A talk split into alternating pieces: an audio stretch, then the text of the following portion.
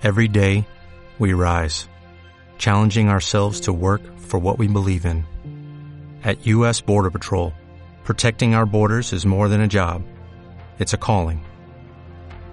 Agents answer the call, working together to keep our country and communities safe. If you are ready for a new mission, join U.S. Border Patrol and go beyond. Learn more at cbp.gov/careers.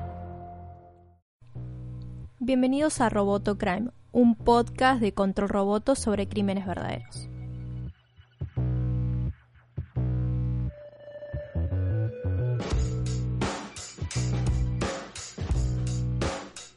En este episodio vamos a hablar de The Bow, la serie documental de HBO sobre la secta Nexium.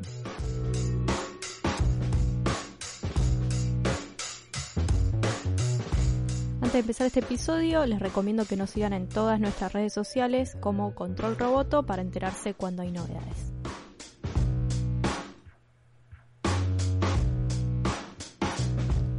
Bueno, este episodio va a ser en dos partes en realidad porque todavía la serie documental no finalizó, así que en este primer capítulo vamos a hablar de los primeros cinco episodios de la serie que ya están disponibles para ver en todas las plataformas de HBO, o sea HBO Go, y también está disponible en la aplicación de Flow de Cablevisión.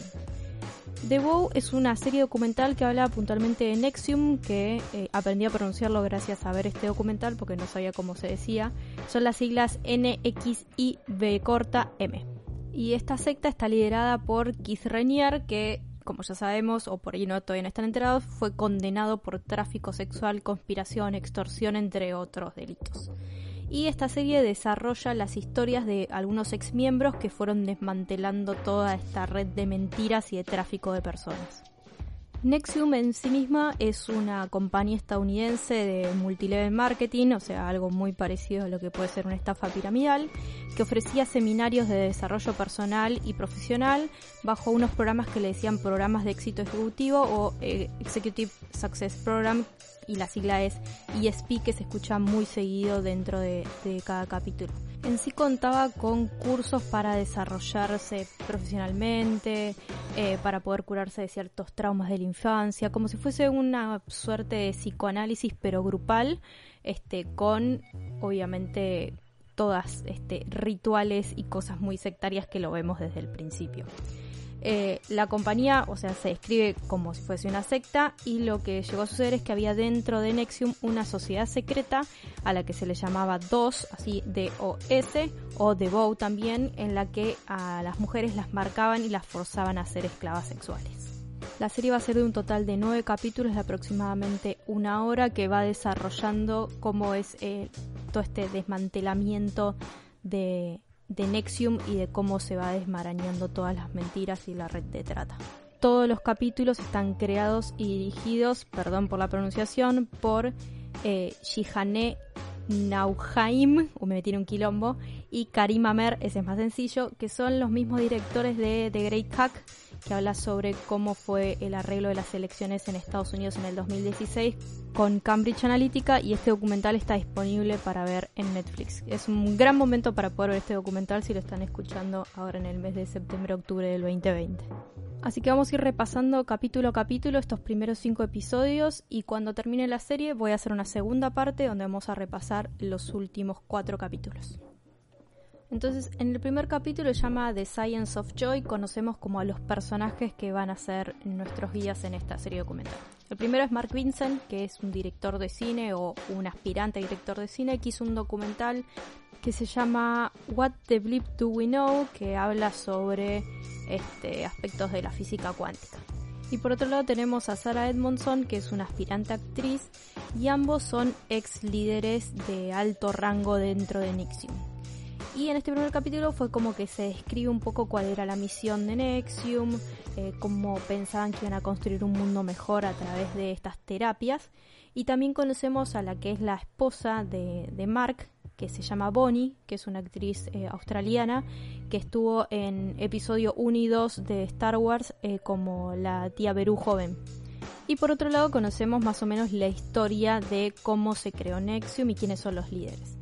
Primero tenemos a Nancy Salzman, que era una psiquiatra y una terapeuta, que junto a Keith Renier, que es el líder de esta secta, fundaron eh, Nexium más o menos en el año 98. A Reinier se lo describe como el hombre más inteligente del mundo. Supuestamente había hecho un test de IQ y le había dado lo más alto del universo, o sea, era como el tipo súper capaz, sabía tocar el piano, hacía deportes, manejaba un montón de conceptos de física, química, como que era un bocho el tipo, y había desarrollado junto a Salzman esta terapia para ayudar a la gente, para resolver traumas, para poder desarrollarse personalmente, para poder desarrollarse profesionalmente, y con los años fueron captando un montón de personas de alto poder. Entre estas personas de alto poder están las hijas de Edgar Bronfman, que es un multimillonario y un empresario estadounidense con mucha, mucha, mucha guita, y que son las principales financistas de lo que es Nexium.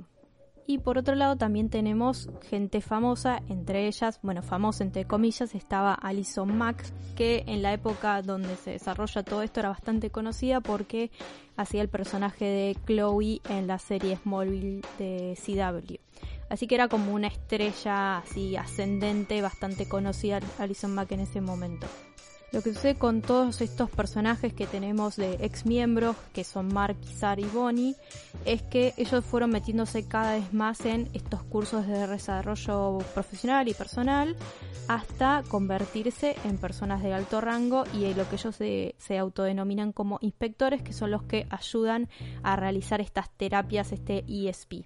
Obviamente todos estos cursos son pagos, o sea, y a medida que ibas tomando cursos ibas ascendiendo como en una escala de eh, rangos dentro de Nexium.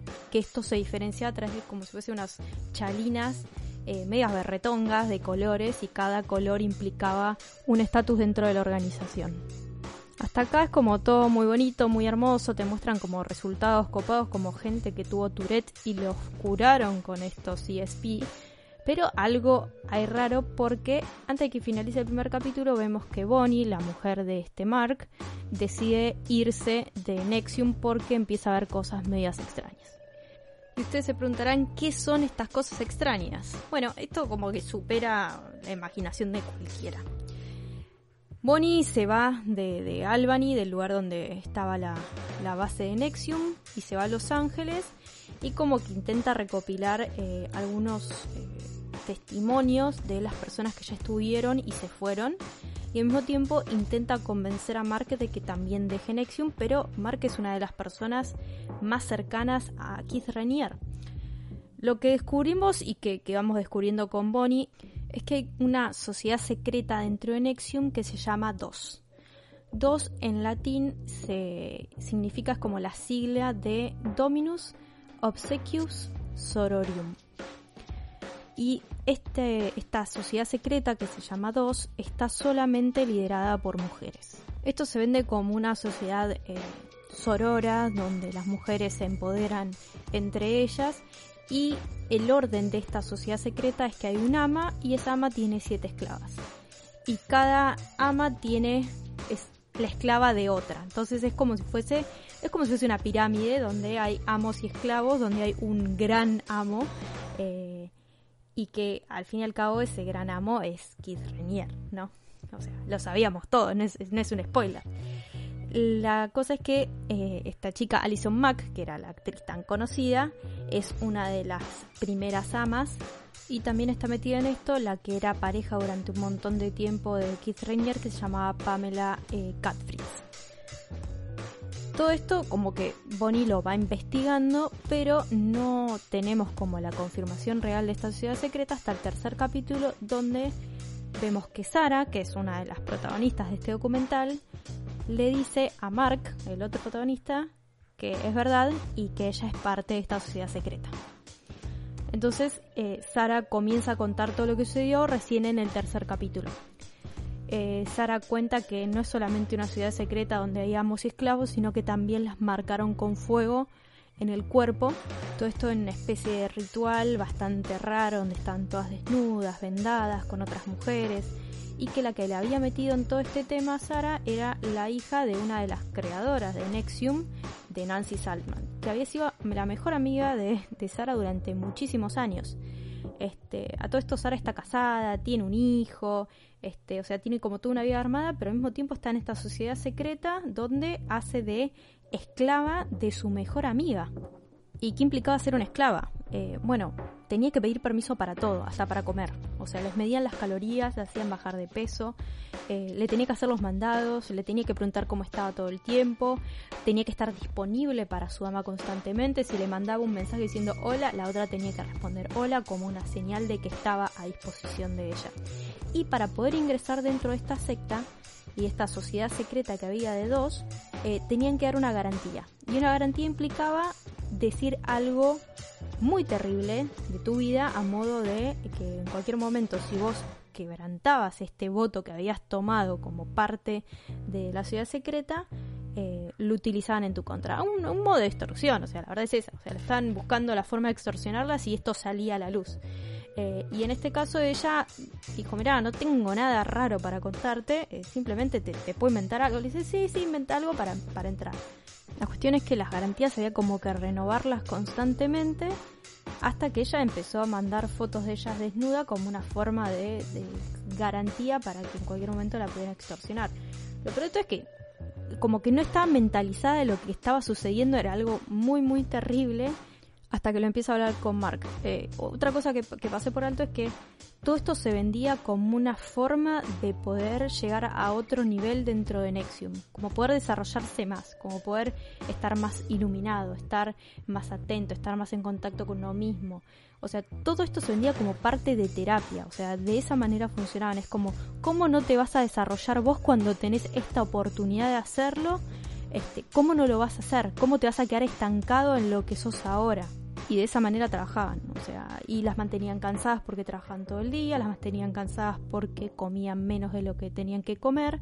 Esto para que en algún momento, que es lo que vamos a ir descubriendo en los siguientes capítulos, ellas sean esclavas sexuales de Keith y que estén alineadas a un estereotipo de mujer que él quería, de mujer delgada, mujer bella, podemos decirlo entre comillas, o como le gustaban a él, porque mantenía múltiples relaciones con un montón de mujeres dentro de Nexium. Y volviendo a la parte más terrible de todo esto, es cómo las marcaban. Quedan marcadas con fuego con un símbolo que ese símbolo se lo vendían como que era una montaña con agua y no sé qué cosa más, pero en realidad tenían las iniciales de Keith Renier, tenía una K y una R, y al mismo tiempo tenía una A y una M que era de Alison Mack. Esto nos